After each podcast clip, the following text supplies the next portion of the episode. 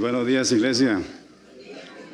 Buenos días, amigos, amigas que nos visitan aquí por primera vez. Sean todos bienvenidos a, este lugar. Siéntanse como en su casa. Quiero que por favor vayan abriendo sus Biblias allí en Génesis capítulo 23, donde tenemos nuestro texto para esta mañana. Vamos a estar viendo, estudiando este capítulo 23 en la vida de Abraham. Y bueno, eh, como hemos visto muchas cosas en la vida de Abraham, ¿verdad? Hemos visto, eh, lo hemos visto en diferentes etapas de, su vida, con sus altos, con sus bajos, eh, acerca de la confianza en Dios, algunas veces cometiendo errores, mintiendo, cuando su fe menguaba, desconfiaba acerca de la voluntad de Dios y eso lo llevaba a cometer errores, pero también lo veíamos con valentía y decisión frente a situaciones difíciles y en esos momentos veíamos que su fe aumentaba, ¿verdad? También vimos que Dios le hizo a Abraham dos tipos de promesas. Primero, le prometió una descendencia innumerable como las estrellas y la arena del mar, a pesar de que él no había tenido ni un solo hijo y aparte de eso estaba ya un poco pasadito de años. Llegó a tener 100 años y no había tenido un hijo. En segundo lugar, le prometió que le daría tierra a esa descendencia. Fueron dos promesas que Abraham recibió. Y bueno, después de tantos años nace Isaac el hijo de la promesa, el hijo que Dios le prometió a Abraham.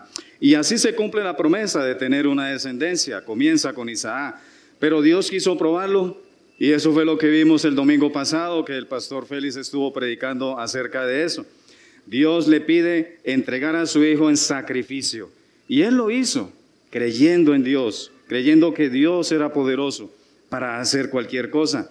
Y bueno, hoy llegamos a este capítulo 23, donde veremos que ocurre algo, en la, algo que inesperado, algo que Abraham no lo esperaba y, y eso que ocurre separa a Abraham de Sara definitivamente. Ellos son separados y ahora debe dejarla en un lugar a ella y Abraham seguir su camino por la vida él solo. Vamos a estar leyendo ahí en Génesis capítulo 23 y, estaremos orando. Dice Génesis 23, el versículo 1. Fue la vida de Sara 127 años, tantos fueron los años de la vida de Sara. Y murió Sara en Kiriat Arba, que es Hebrón, en la tierra de Canaán, y vino Abraham a hacer duelo por Sara y a llorarla. Y se levantó Abraham de delante de su muerta y habló a los hijos de Ed diciendo, extranjero y forastero soy entre vosotros, dadme propiedad para sepultura entre vosotros, y sepultaré mi muerta de delante de mí. Y respondieron los hijos de Ed a Abraham y le dijeron, óyenos, Señor nuestro, eres un príncipe de Dios entre nosotros. En lo mejor de nuestro sepulcro, sepultra a tu muerta. Ninguno de nosotros te negará su sepulcro, ni te impedirá que entierres tu muerta. Y Abraham se levantó e y se inclinó al pueblo de aquella tierra, a los hijos de Ed, y habló con ellos diciendo, si tenéis voluntad de que yo sepulte mi muerte de delante de mí, oídme e interceded por mí con Efrón, hijo de Soar, para que me dé la cueva de Mapela que tiene al extremo de su heredad, que por su justo precio me la dé, para posesión de sepultura en medio de vosotros. Este Efrón estaba entre los hijos de Ed, y respondió Efrón Eteo a Abraham en presencia de los hijos de Ed, de todos los que entraban por la puerta de, su ciudad, diciendo, No, Señor mío, óyeme, te doy la heredad y te doy también la cueva que está en ella. En presencia de los hijos de mi pueblo te la doy, sepulta tu muerta. Entonces Abraham se inclinó delante del pueblo de la tierra. Y respondió Efrón en presencia del pueblo de la tierra, diciendo, Antes, si te place, te ruego que me oigas yo daré el precio de la heredad, tómalo de mí y sepultaré en ella mi muerta. Respondió Efrón a Abraham diciéndole, Señor mío, escúchame, la tierra vale cuatrocientos ciclos de plata. ¿Qué es esto entre tú y yo? Entierra pues tu muerta. Entonces Abraham se convino con Efrón y pesó Abraham a Efrón el dinero que dijo en presencia de los hijos de Ed, cuatrocientos ciclos de plata de buena ley entre mercaderes. Y quedó la heredad de Efrón que estaba en Mapela, al oriente de Manré, la heredad con la cueva que estaba en ella y todos los árboles que había en la heredad y en todos sus contornos, como propiedad de Abraham, en presencia de los hijos de Ed y de todos los que entraban por la puerta de la ciudad.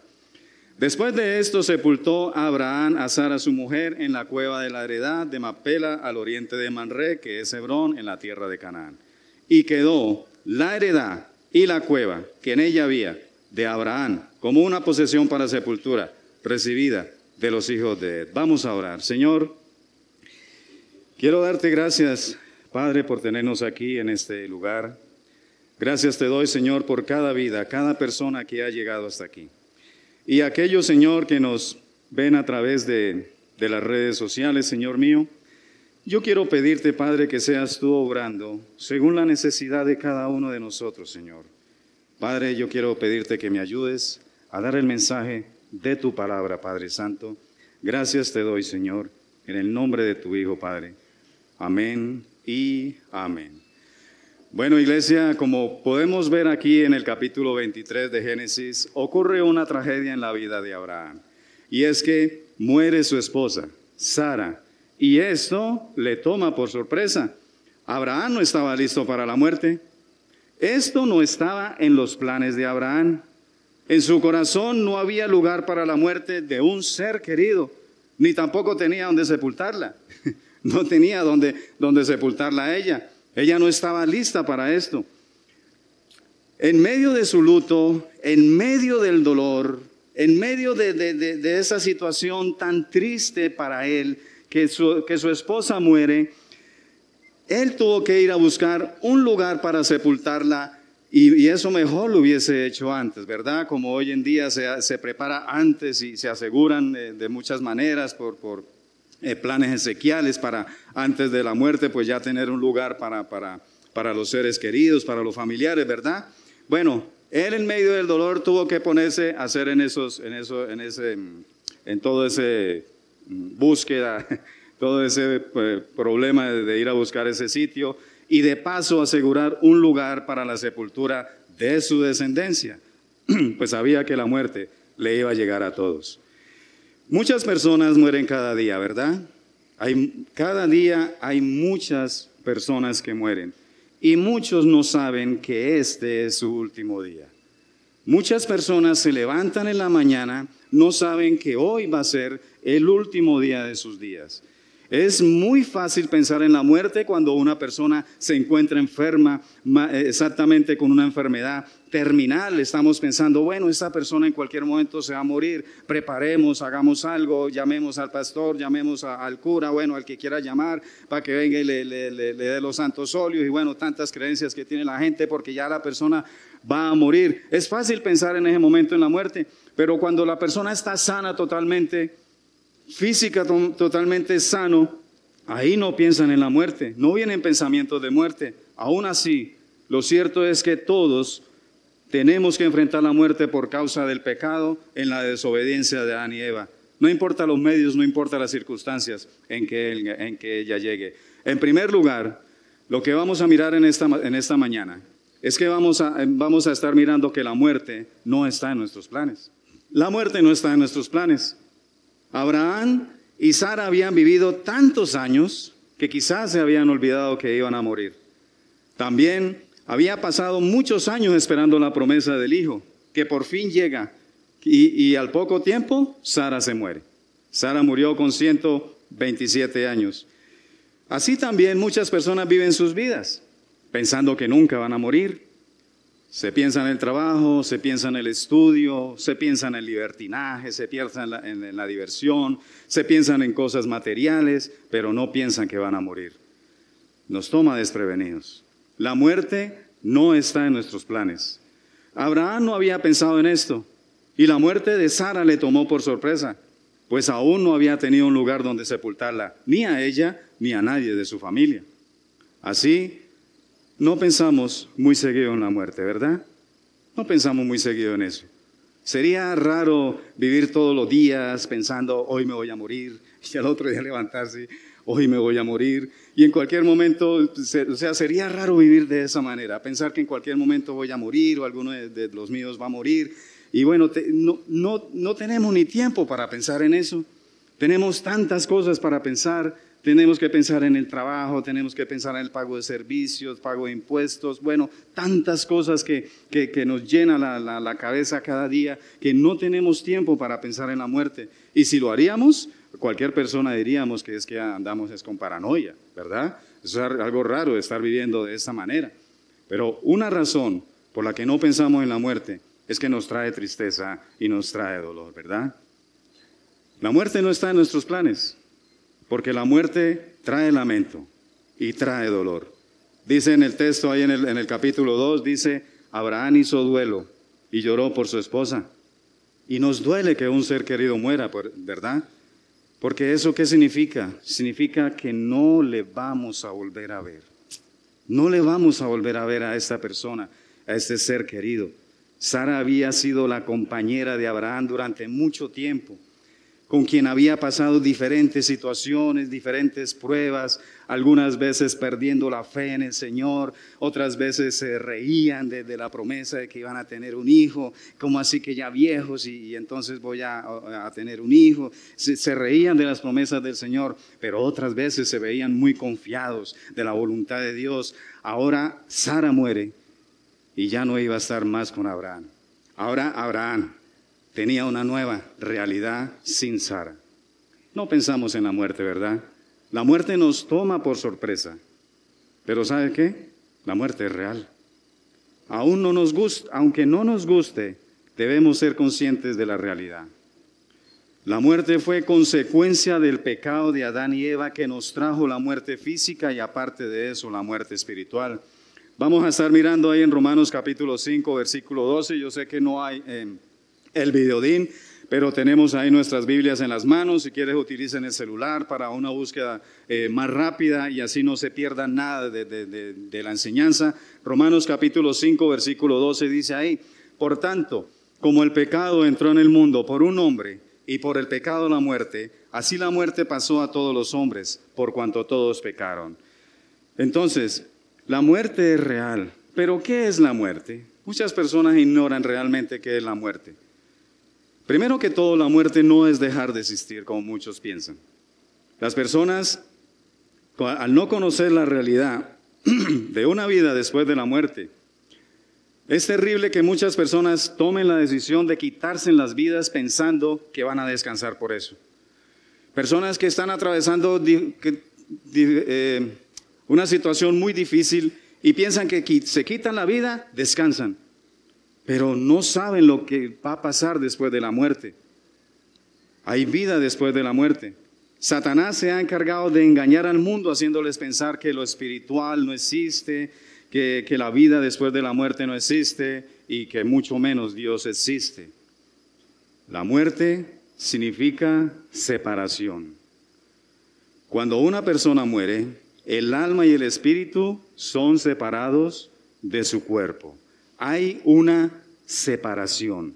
En Santiago capítulo 2, versículo 22, allí dice así, porque como el cuerpo sin espíritu está muerto, así también la fe sin obras está muerta. Es decir, allí nos dice que el cuerpo sin el espíritu está muerto. O sea, una vez el alma y el espíritu se separan del cuerpo, allí el cuerpo queda muerto. Y en 2 Corintios capítulo 5, versículo 8 dice, pero confiamos y más quisiéramos estar ausentes del cuerpo y presentes en el Señor.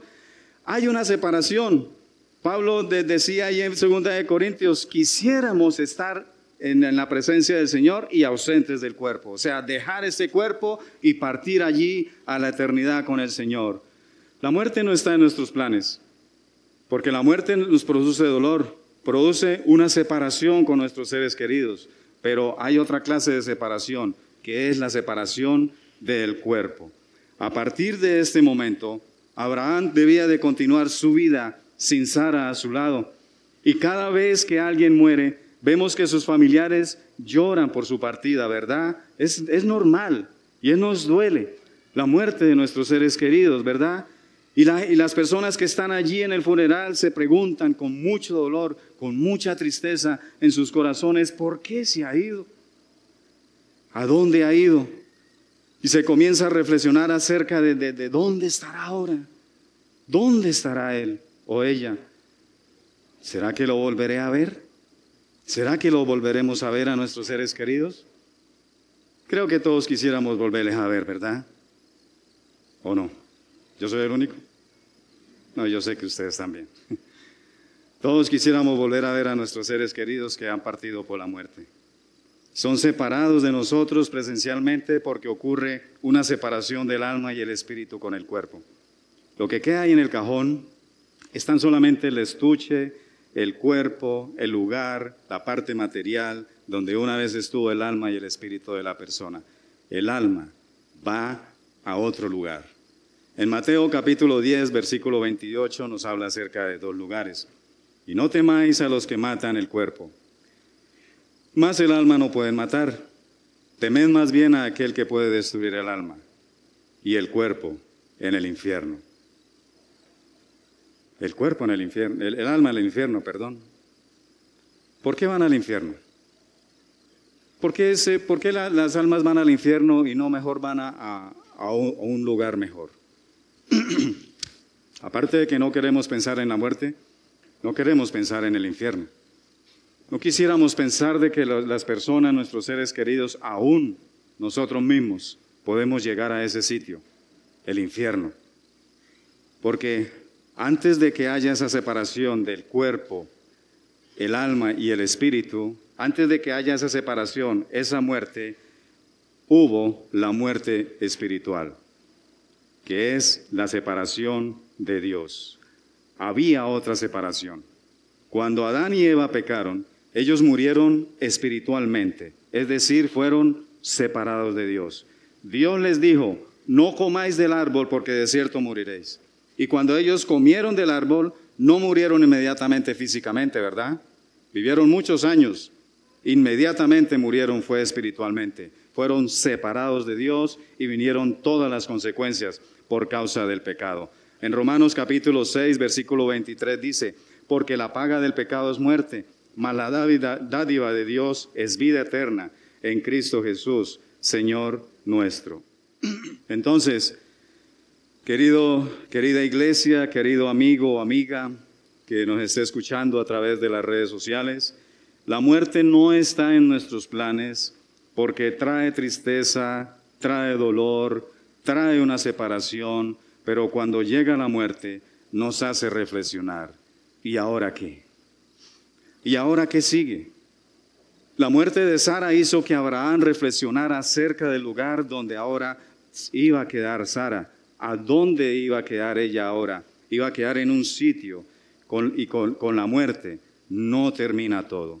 En primer lugar, hemos visto en esta mañana que la muerte no está en nuestros planes.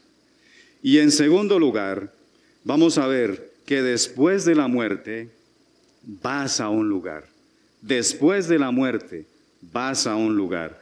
Dice ahí los versículos 3 al 16 de, Génesis capítulo 23. Dice allí, Óyenos, Señor nuestro, eres un príncipe de Dios entre nosotros. En lo mejor de nuestro sepulcro sepulta a tu muerta. Ninguno de nosotros te negará su sepulcro, ni te impedirá que entierres tu muerta. Y Abraham se levantó y se inclinó al pueblo de aquella tierra, a los hijos de Ed y habló con ellos diciendo, si tenéis voluntad de que yo sepulte mi muerta delante de mí, oídme e intercede por mí con Efrón, hijo de Suar, para que me dé la cueva de Mapela que tiene al extremo de su heredad, que por su justo precio me la dé, para posesión de sepultura en medio de vosotros. Este Efrón estaba entre los hijos de Ed, y respondió Efrón Eteo Abraham en presencia de los hijos de Ed, de todos los que entraban por la puerta de su ciudad, diciendo, No, Señor mío, óyeme te doy la heredad y te doy también la cueva que está en ella. En presencia de los hijos de mi pueblo te la doy. Sepulta tu muerta. Entonces Abraham se inclinó delante del pueblo de la tierra y respondió a Efrón en presencia del pueblo de la tierra, diciendo, antes si te place, te ruego que me oigas, yo daré el precio de la heredad, tómalo de mí y sepultaré en ella mi muerta. Respondió Efrón a Abraham diciéndole, Señor mío, escúchame, la tierra vale cuatrocientos ciclos de plata ¿qué es esto entre tú y yo? En tierra pues a tu muerta. Entonces Abraham se convino con Efrón y pesó a Abraham a Efrón el dinero que dijo en presencia de los hijos de Ed, 400 ciclos de plata, según eh, de plata de buena ley entre mercaderes. Entonces, lo que vemos allí es que hubo una negociación, hubo una transacción acerca de un lugar. Abraham estaba buscando un lugar de su propiedad para sepultar allí a Sara. Abraham debía buscar ese lugar. Después de que Sara murió, en medio de ese dolor por la separación con ella, tuvo que buscarle lugar para sepultura y de, de paso tener un lugar seguro para la sepultura de su familia, de su descendencia. ¿Por qué? Porque Abraham era nómada. Él, aunque Dios le había prometido la tierra de Abraham y varias veces lo, tuvo en, en lugares y le dijo, mira todo esto, todo esto te lo daré a ti y a tu descendencia. En varias oportunidades Dios se lo dijo, pero aún eso no era de él. Y él durante todo el tiempo, durante toda su vida, estuvo, fue caminando por toda esa tierra de Canaán. No había nada todavía de él, era nómada. Y, pero ahora Sara muere y no podía continuar con ella de un lugar a otro. Es raro, ¿verdad? Cuando vemos personas que quieren conservar los restos de, un familiar, ¿verdad? Y bueno, no, no, no quiero ser eh, entrometido si quizás usted haya hecho esto o lo esté haciendo. Pero lo que pasa es que aunque tengan los restos, aunque los conserven, aunque conserven sus restos allí en un cajón, quizá en un sitio especial, eh, en la casa o, en algún lugar, la persona ya no está en ese cuerpo, ya no está ahí. Simplemente la materia se desintegra y todo vuelve al cuerpo. Aunque lleves esos restos de un lugar a otro, ya la persona no está con ustedes. Estamos de paso en esta vida como forasteros, como extranjeros y forasteros. Somos en esta vida. Estamos es de paso. Aunque vivimos aferrándonos a las cosas materiales, aunque vivimos aferrándonos a esta vida, algún día vamos a tener que dejarlo todo. La Biblia menciona dos lugares a donde va el alma de las personas después de la muerte, porque cuando con la muerte vas a un lugar la Biblia menciona estos dos lugares. En Mateo capítulo 25, versículo 46 dice, hablando de, dos grupos y hablando de dos sitios, dice, e irán estos al castigo eterno y los justos a la vida eterna. Hay dos lugares, pero cuando, cuando llega la muerte, vas a uno de esos dos lugares. La persona irá a un lugar de estos y, y después de que esté en un lugar de estos, no va a ser trasladado de un lugar a otro. Eso es imposible, como la falsa creencia del purgatorio. Una creencia de la, de la religión tradicional que dice que, que, los muertos van a un purgatorio y allí, bueno, tienen la oportunidad para purificarse y a través de, de las oraciones, de los rezos que le hagan sus familiares durante nueve días y, le, y, a través de donativos, de, de, pagos al sacerdote y bueno, lo uno y lo otro, entonces eh, se, se le va ayudando eh, se va haciendo ese proceso de, purificación de la persona y ya cuando esté listo entonces pasa del purgatorio al cielo. Pero eso no está en la Biblia. La Biblia solamente menciona dos lugares, un lugar de castigo eterno y otro de vida eterna. Y vemos como ejemplo allí en Lucas capítulo 16, para que lo busquen, Lucas capítulo 16 del versículo 22 en adelante, vemos allí la historia de Rico y Lázaro, el mendigo donde el rico era rico en esta vida. Él era rico en esta vida, él lo tenía todo para él. En cambio, Lázaro era el mendigo, pero él esperaba algo mayor, más allá de esta vida, más allá de todo esto. En Lucas capítulo 16, versículo 22 en adelante dice así, aconteció que murió el mendigo y fue llevado por los ángeles al seno de Abraham. Y murió también el rico y fue sepultado. Y en el Hades alzó sus ojos, estando en tormentos, y vio de lejos a Abraham y a Lázaro en su seno. Entonces él dando voces dijo, Padre Abraham, ten misericordia de mí, y envía a Lázaro para que moje la punta de su, de su dedo en agua y refresque mi lengua, porque estoy atormentado de esta, en esta llama. Pero Abraham le dijo, Hijo, Acuérdate que recibiste tus bienes en tu vida y Lázaro también males, pero ahora éste es consolado aquí y tú atormentado. Además de todo esto, una gran cima está puesta entre nosotros y vosotros, de manera que los que quieren pasar de aquí a vosotros no pueden ni de allá pasar acá. Es muy claro, no pueden pasar de un lugar a otro, ni de aquí para allá, ni de allá para acá. Entonces, esto no, este texto no está diciendo que los ricos se pierden y, los pobres se salvan, de ninguna manera, eso no es lo que enseña ahí. El rico era rico en esta vida porque él amaba esta vida y esta vida lo era todo para él. Y así hay mucha gente que aunque está en la miseria, aunque está en la pobreza absoluta, ellos aman esta vida, aman los placeres de esta vida y no quisieran nunca morirse para seguir disfrutando de esta vida, así sea en su pobreza. Eso, eso, eso, eso, eso es lo que, tenemos que mirar aquí en este contexto. El rico era rico en esta vida. El pobre es aquel que no, no, tiene no se aferra a esta vida aunque tenga cosas. Esta vida es vano, todo es pasajero, algún día se va a acabar y hay algo mayor más adelante después de esta vida. Hermano, después de la muerte vas a un lugar. La tumba es el lugar para el cuerpo inerte y material.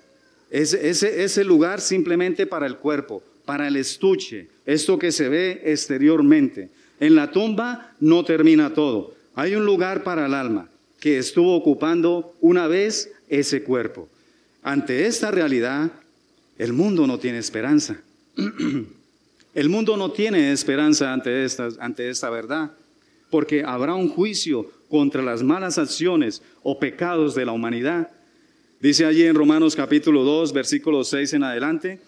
Romanos capítulo 2, versículo 6 en, en adelante dice, el cual pagará a cada uno conforme a sus obras, vida eterna a los que perseverando en bien hacer buscan gloria y honra e inmortalidad, pero ira y enojo a los que son contenciosos y no obedecen a la verdad, sino que obedecen a la injusticia Tribulación y angustia sobre, sobre todo ser humano. Tribulación y angustia sobre todo ser humano que hace lo malo. El judío primeramente y también el griego. Pero gloria y honra y paz a todo el que hace lo bueno, al judío primeramente y también al griego. Porque no hay acepción de personas para con Dios, porque todos los que sin la ley han pecado, sin la ley también perecerán. Y todos los que bajo la ley han pecado, por la ley serán juzgados. Según el contexto de este, de este pasaje, habrá un juicio y ese juicio será con imparcialidad, donde no se hará excepción de personas y se hará justicia. Justicia por las malas obras de la humanidad. Si en esta vida hay alguien tan malo que haya hecho mucho daño a las personas y aún no ha recibido castigo y, todavía está sus delitos en la impunidad, allí se habrá justicia. Allí se hará justicia por todas las cosas malas de la humanidad. Ese juicio aparentemente muestra dos grupos de personas, ¿verdad? Aparentemente se ve así, los que hicieron lo bueno y los que hicieron lo malo, ¿verdad? Los que hicieron buenas cosas y los que hicieron malas cosas. Pero cuando leemos más adelante en el capítulo 3, versículo 10, nos encontramos que dice, como está escrito, no hay justo ni aun cuántos, ni uno. No hay ni un solo justo, no hay ni un solo bueno. Entonces en ese juicio no es que vayan a haber dos grupos. En el grupo de los buenos estará vacío. Todos van a estar en el grupo de los malos y serán juzgados por sus malas obras. Todos quedan bajo condenación según la ley, porque se hará un juicio con justicia, según la ley. y más adelante en el versículo 19 del capítulo 3 de Romanos dice, pero sabemos que todo lo que la ley dice lo dice a los que están bajo la ley para que toda boca se cierre. Toda boca se cierre y todo el mundo quede bajo el juicio de Dios. Entonces, para el mundo no hay esperanza. No hay esperanza en sí mismos. tengo que aclarar esto. No hay esperanza en nosotros mismos, porque según esto no hay justo ni aun uno. No hay nadie que, que, sea bueno. No hay esperanza en nosotros mismos, no hay esperanza en nuestras tradiciones, no hay esperanza en la religión, por muy evangélico que seas. No puedes tener tu esperanza en eso. No puedes tener esperanza en que hayas sido bautizado. No puedes tener esperanza en que todos los domingos sea puntual llegando aquí a, a esta reunión y aún viene los miércoles y participan muchas actividades. La esperanza no puede estar en nada de lo que hagas, en nada de estas cosas. No hay esperanza en nuestras justicias. Pero queda una esperanza, hermanos. Queda una esperanza para ser justificados antes de ir a ese juicio. Más adelante, capítulo 3, sigamos en el capítulo 3 de Romanos, versículo 23, dice, por cuanto todos pecaron y están destituidos de la gloria de Dios, bueno, ahí está el resumen de todo lo que se vio eh, de ese versículo en adelante, desde el, desde el primer capítulo de Romanos, dice, bueno, todos pecaron y están destituidos de la gloria de Dios. Versículo 24, siendo justificados gratuitamente por su gracia, mediante la redención que es en Cristo Jesús. Con la muerte vas a un lugar. Y no hay esperanza en nosotros mismos, no hay esperanza en nada que nosotros hagamos. La esperanza está es en Cristo. En Cristo es donde está la esperanza. A diferencia del mundo, el cristiano tiene una esperanza en Cristo para esta vida y para después de la muerte. En Juan capítulo 5, versículo 24 dice, De cierto, de cierto os digo, el que oye mi palabra y cree al que me envió, tiene vida eterna. ¿Qué dice ahí? Tiene vida eterna. Y no vendrán a condenación, mas ha pasado de muerte a vida. No irá a ese juicio.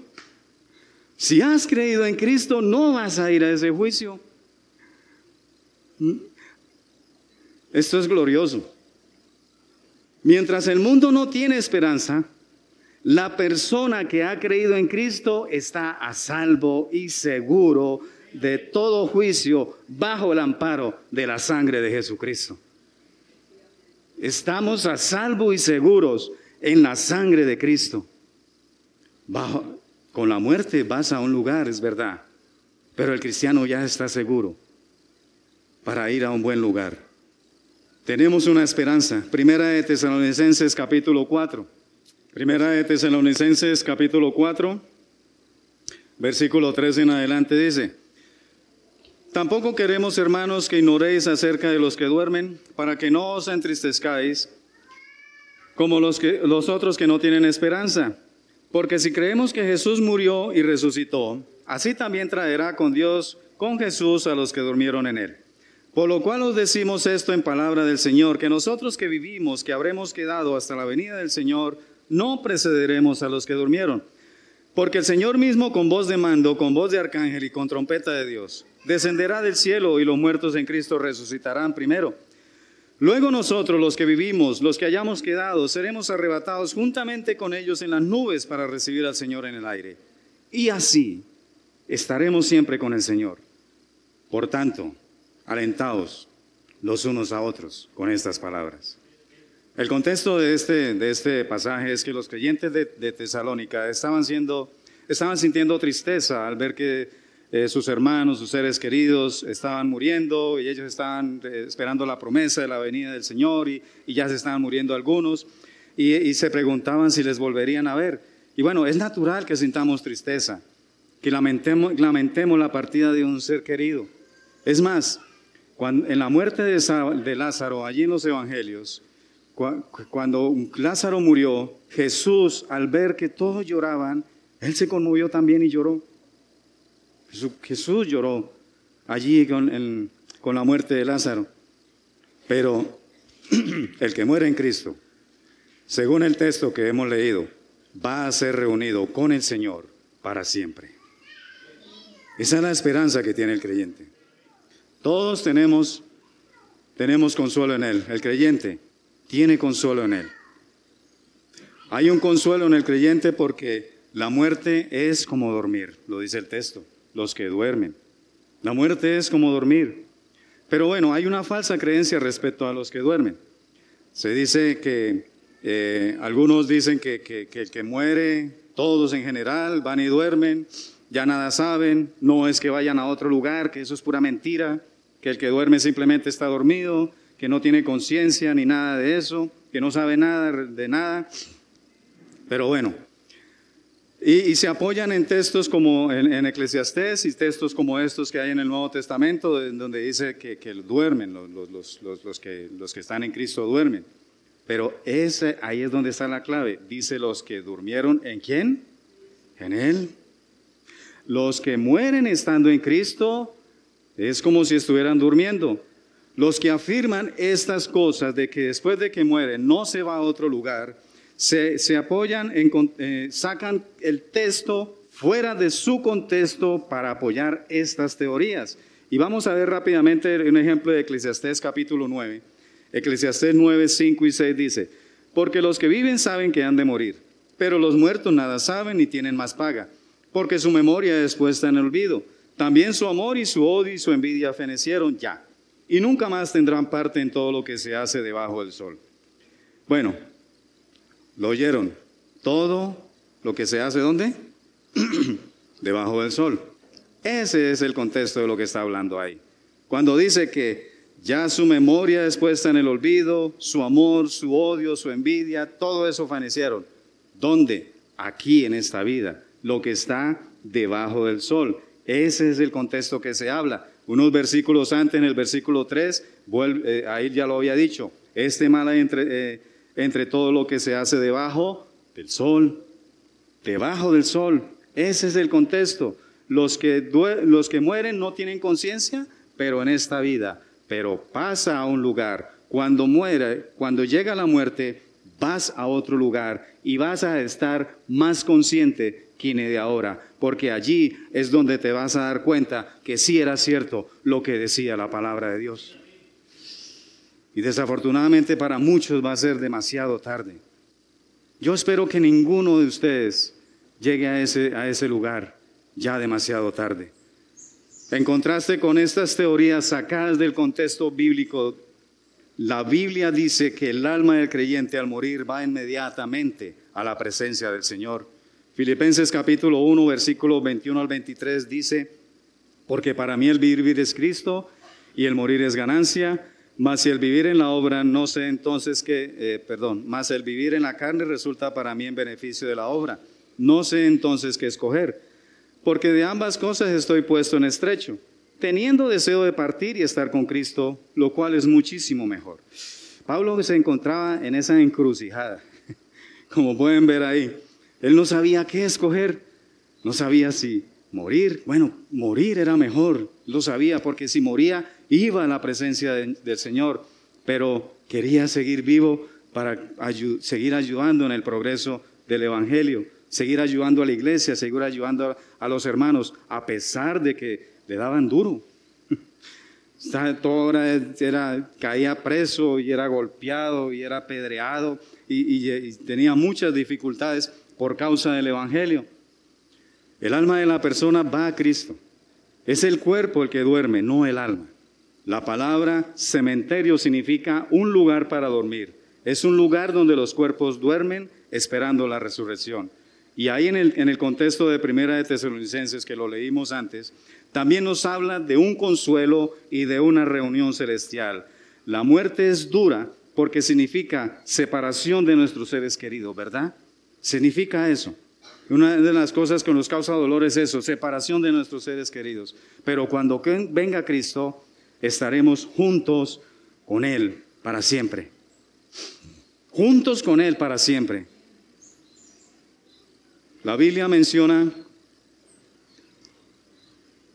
dos lugares donde van las almas después de que mueren. Porque con la muerte vas a un lugar. Pero también la Biblia menciona dos maneras en que las personas mueren. Una es morir en el Señor y la otra es morir en sus pecados. Apocalipsis capítulo 13, versículo, Apocalipsis capítulo 14, perdón, versículo 13, hablando de morir en el Señor, dice así, oí una voz que desde el cielo me decía, escribe, bienaventurados de aquí en adelante los muertos que mueren en el Señor.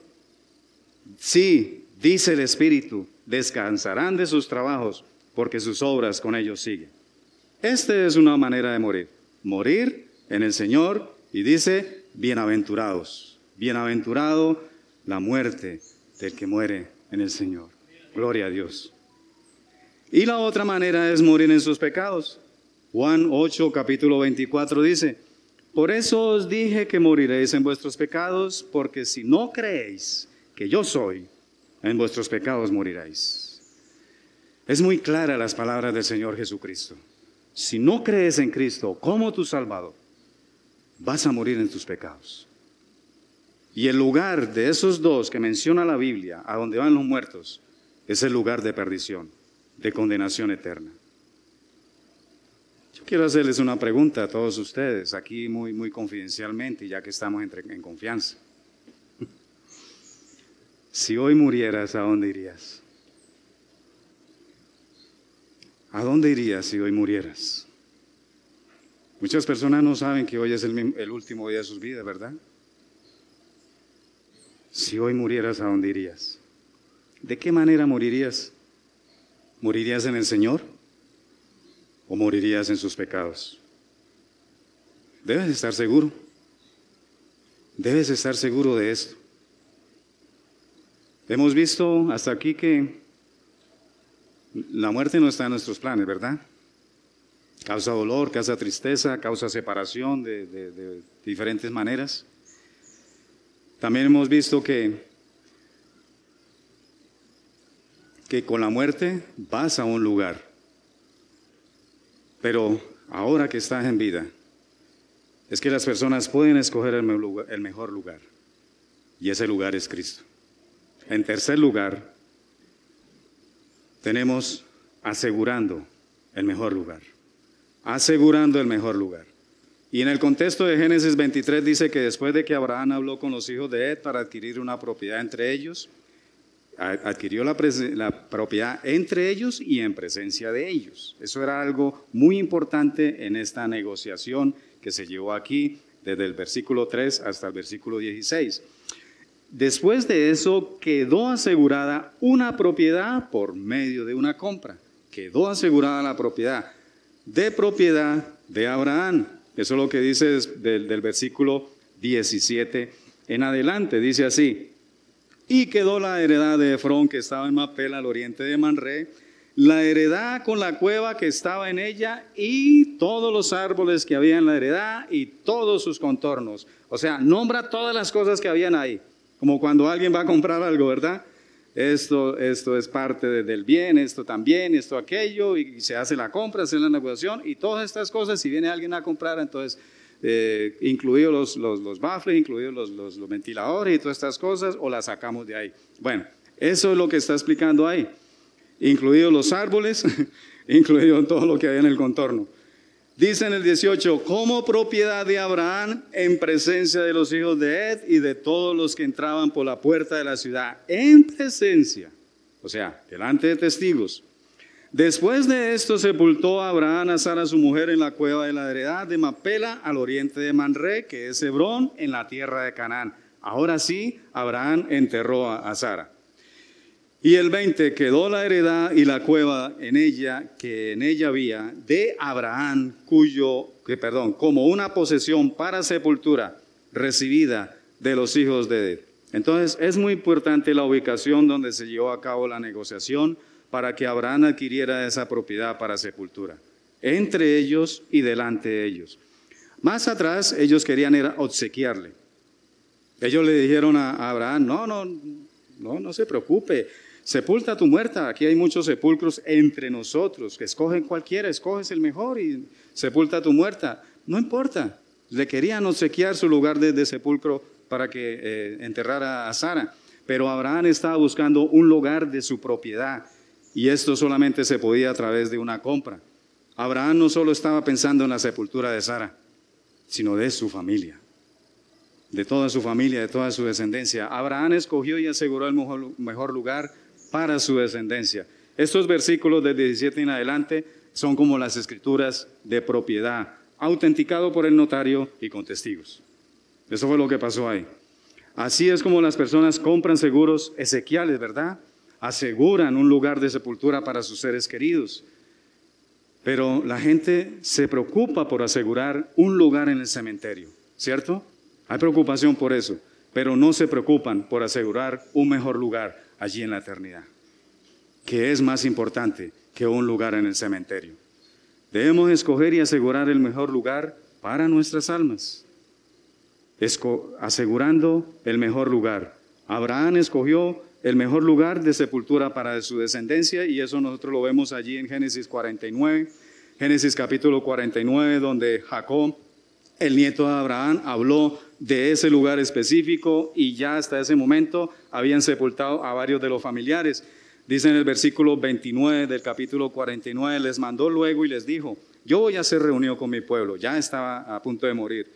Sepultame con mis padres en la cueva que está en el campo de Frón el Eteo, en la cueva que está en el campo de Mapela, al oriente de Manre, en la tierra de Canaán, la cual compró Abraham por él mismo, eh, con el mismo campo de Efrón el Eteo, para heredad de sepultura Allí sepultaron a Abraham y a Sara su mujer, allí sepultaron a Isaac y a Rebeca su mujer, allí también sepulté yo a Lea. La compra del campo y de la cueva que está en él fue de los hijos de Y cuando acabó, acabó Jacob de dar mandamiento a sus hijos, encogió sus pies en la cama y expiró y fue reunido con sus padres. O sea, también fue sepultado allí en este lugar. Había quedado asegurado un lugar para la descendencia de Abraham. Hermanos, Debemos asegurar el mejor lugar. Y por medio de la fe llegamos a ser descendientes de Abraham, nos dice la escritura. La escritura dice que Dios le prometió a Abraham una descendencia que no se podía contar como las estrellas del cielo. Pero esa descendencia no sería de carne, sino según la promesa.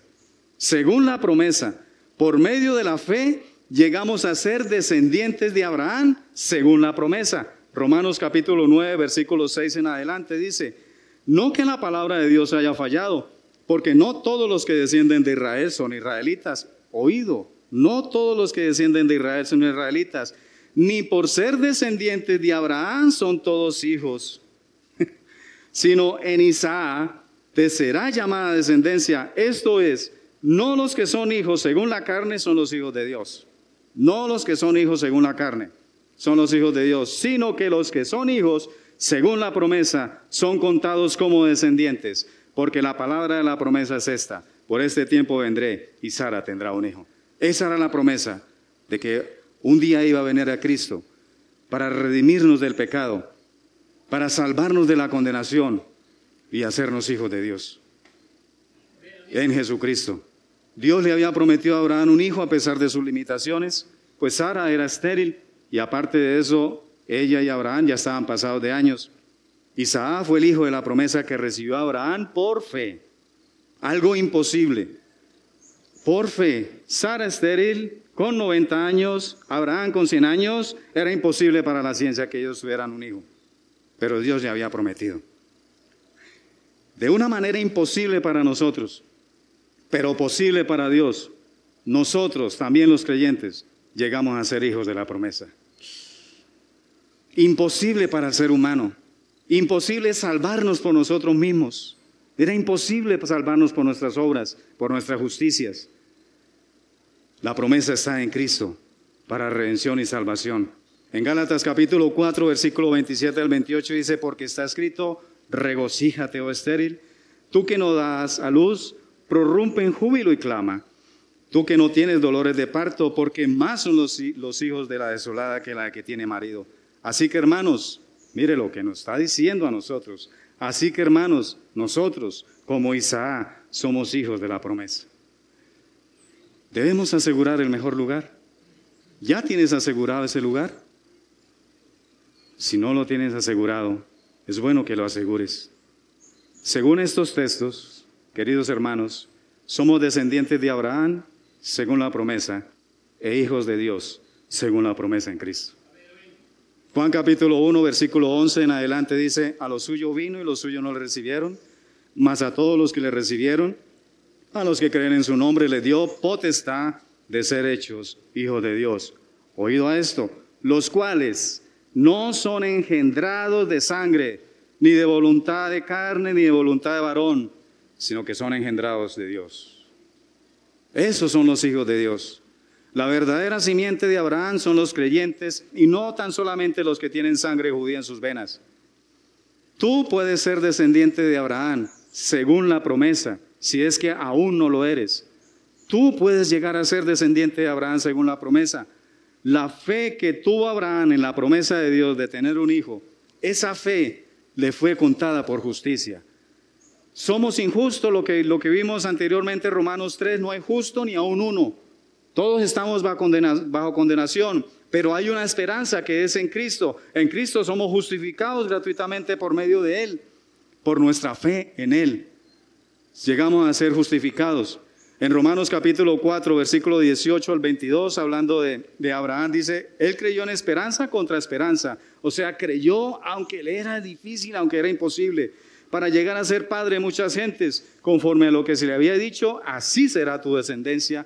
Y no se debilitó en la fe al considerar su cuerpo que estaba ya como muerto, siendo de casi 100 años, o la esterilidad de la matriz de Sara. Tampoco duró por, dudó por incredulidad de la promesa de Dios sino que, se fortaleció en fe, dando gloria a Dios, plenamente convencido de que era también poderoso para hacer todo lo que había prometido, por lo cual, dice ahí muy claro, por lo cual su fe le fue contada por justicia.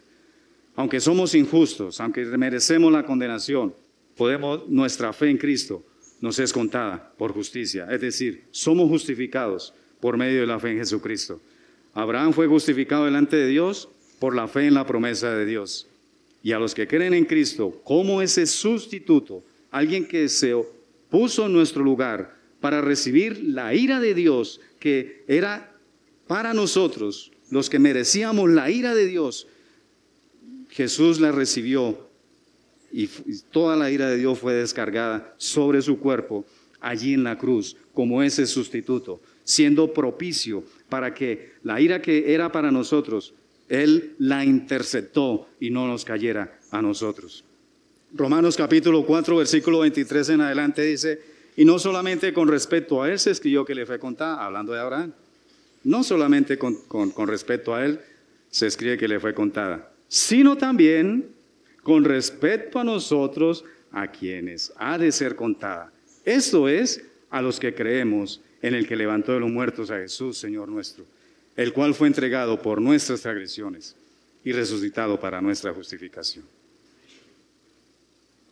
Amigo, amiga, hermanos, debemos asegurar el mejor lugar.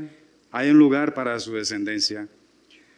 Estas personas de Ed, ellos le ofrecieron a Abraham escoger el mejor lugar entre sus sepulcros. Les dijeron, no, entierra tu muerta en cualquiera de nuestros sepulcros, hay bastantes. Apartado de este mundo. No se trata de un mejor lugar en el cementerio. No se trata de eso.